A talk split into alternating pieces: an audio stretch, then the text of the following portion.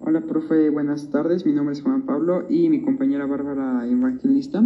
Nosotros somos de segundo F y nosotros vamos a compartirles sobre este audio. Vamos a hablar sobre la revolución de Ayutla, eh, liberales y los conservadores, algunas características, reforma liberal y las leyes de reforma y la guerra de reforma. Bueno, les voy a explicar las, las instrucciones para empezar. Eh, primero es elaborar un audio o exposición o un organizador gráfico que aborde individual o por parejas. Primero que nada, la revolución de Ayutla y las propuestas del plan de Ayutla, que mostraban su desacuerdo con la situación sociopolítica del gobierno de Santana, liberales y conservadores, la reforma liberal y las leyes de reforma y la Guerra de Reforma. Contexto político y Tratado McAllen Lane, Ocampo. Eh, tratado de Mon Almonte, Miramón no logró ocupar Veracruz. Triunfó de los liberales. Esos son los temas que vamos a ver hoy. Ahora sí, comencemos. Primero, la revolución de Ayutla y las propuestas del plan de Ayutla que mostraban su desacuerdo con la, con la situación sociopolítica del gobierno de Santana.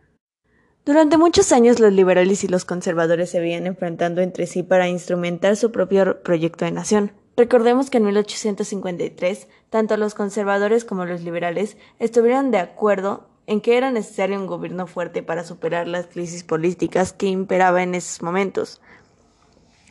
Las propuestas para el plan de Ayutla fueron desconocimiento de Antonio López de Santana como presidente de México y que de resultar triunfante el ejército liberal, se, convocaría a representantes a los estados para elegir un presidente temporal.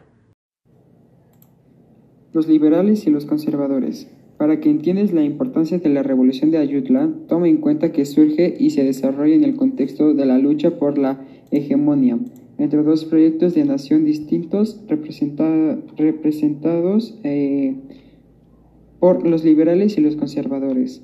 Las ideas de, la revolución de Ayutla se expandieron a otras regiones del país. El significado del triunfo de la revolución de Ayutla consiste en que al tomar el poder político, los liberales defendieron su predominio sobre el grupo de los conservadores y pudieron llevar a cabo su proyecto de nación.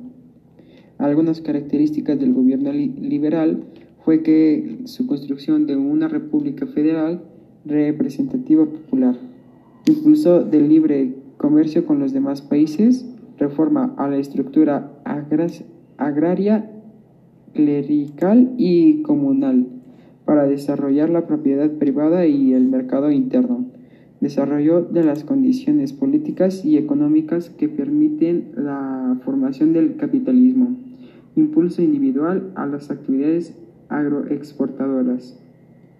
Y las características del gobierno conservador fue que la creación de un Estado central fuerte, o sea, centralismo político, impulsó a protección, proteccionismo económico, apoyo al crecimiento agrícola, pero sin transformar la estructura agraria, propiedad de la Iglesia, creación de un, de un sector industrial, industrial moderno, incorporando capitales y tecnología avanzada, sobre todo en las iglesias.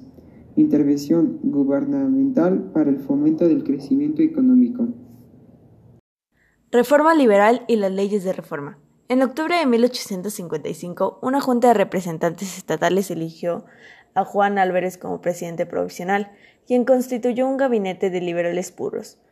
Tanto, los liberales como los conservadores buscaron apoyo para su causa en el extranjero. Las tropas liberales estuvieron dirigidas generalmente por el oficial improvisados y no tenían municiones y pertrechos abundantes. A diferencia de las tropas conservadoras que, que contaban con un ejército profesional y con mejores materiales de guerra, durante 1858 los generales Miguel Miramón y Leonardo Márquez obtuvieron brillantes victorias sobre las fuerzas liberales, pero esta situación cambió en 1859. La Guerra de Reforma, contexto político, Tratado de McLean Ocampo, Tratado de Monalmonte, Miramón no logró ocupar Veracruz, triunfo de los liberales. Tanto los liberales como los conservadores buscaron apoyo para su causa en el extranjero. Las tropas liberales estuvieron dirigidas generalmente por oficiales improvisados y no tenían municiones y petrechos abundantes, a diferencia de las tropas conservadoras que contaban con un ejército profesional y con mejores materiales de guerras. Durante 1858, los generales Miguel Miramón y Leonardo Márquez obtuvieron brillantes victorias sobre las fuerzas liberales, pero esta situación cambió en 1859. Muchas gracias, eso fue todo y espero que te haya gustado. Muchas gracias, profe. Tenga buena noche, buena tarde, buenos días, en donde quiera que lo esté escuchando. Gracias por oír nuestro audio comentario. Tenga linda, tenga lindo día o noche.